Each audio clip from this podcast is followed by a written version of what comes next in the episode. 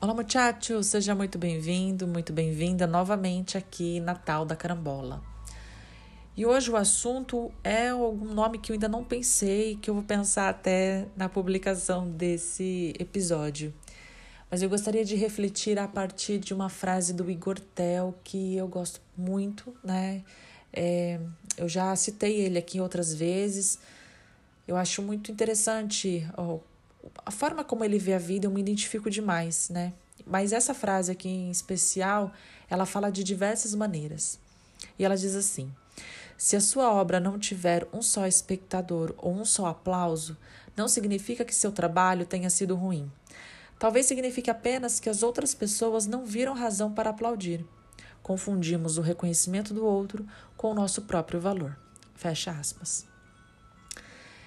É, eu acho que essa frase ela, é, ela complementa um pouco do pensamento daquele episódio que eu, a gente estava conversando sobre o monge, vacas e respeito, que a gente vem de, uma, de um sistema cultural né, há milênios de anos em que a gente sempre tem a nossa boca aberta e farinha enfiada goela abaixo, na força.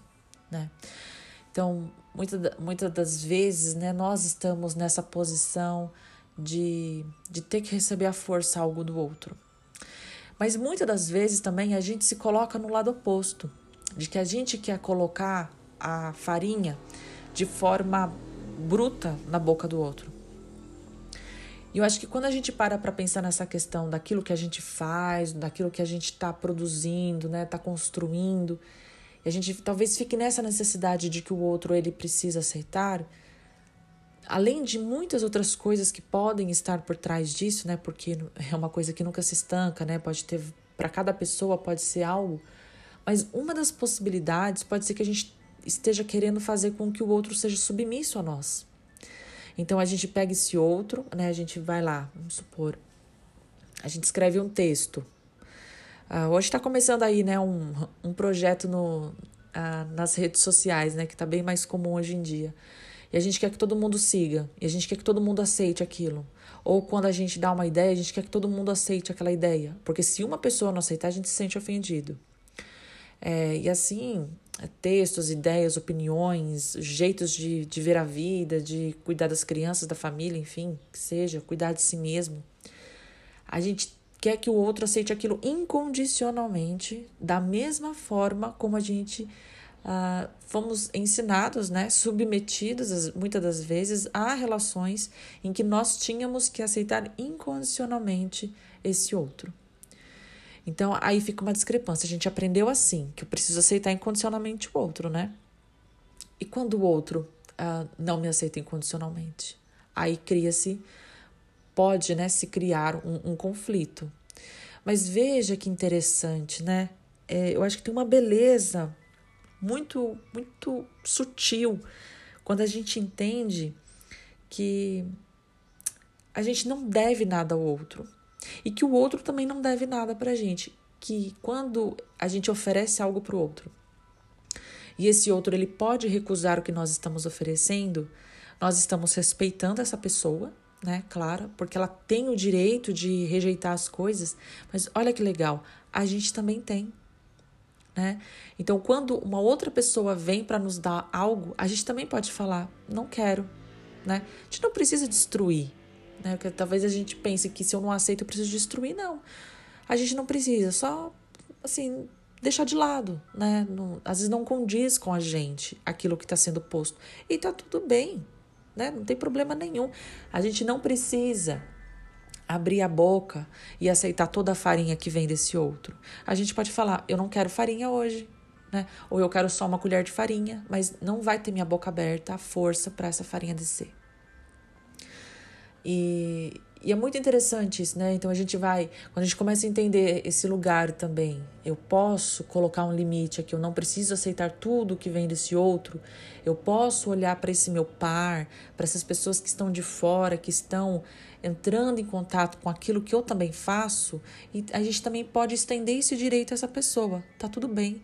Você também não precisa aceitar tudo que eu tenho para dar, você pode usar do seu direito de escolha e de, e de crítica, né? de, de pensar.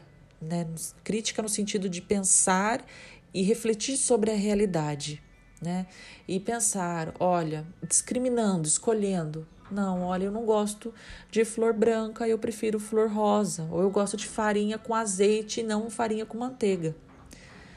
Percebe? Né? Espero que esteja ficando claro o pensamento. Mas é, é essa posição, né?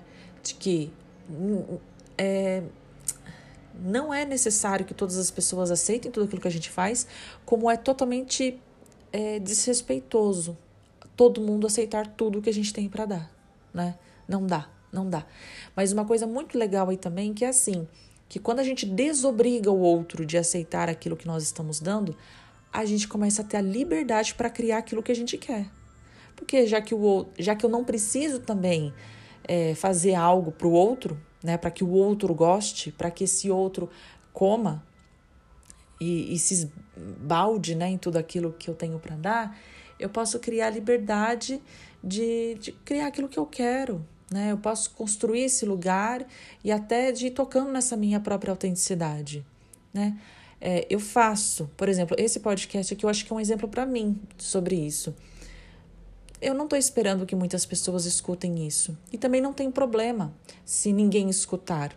Não tem problema se ninguém me der devolutiva disso. Porque eu estou fazendo porque é a minha parte criativa. Né, a parte que eu gosto, que eu me sinto bem estar aqui falando, de pensar, de refletir e colocar isso em palavras. Mas eu não estou esperando que ninguém venha me aplaudir sobre isso.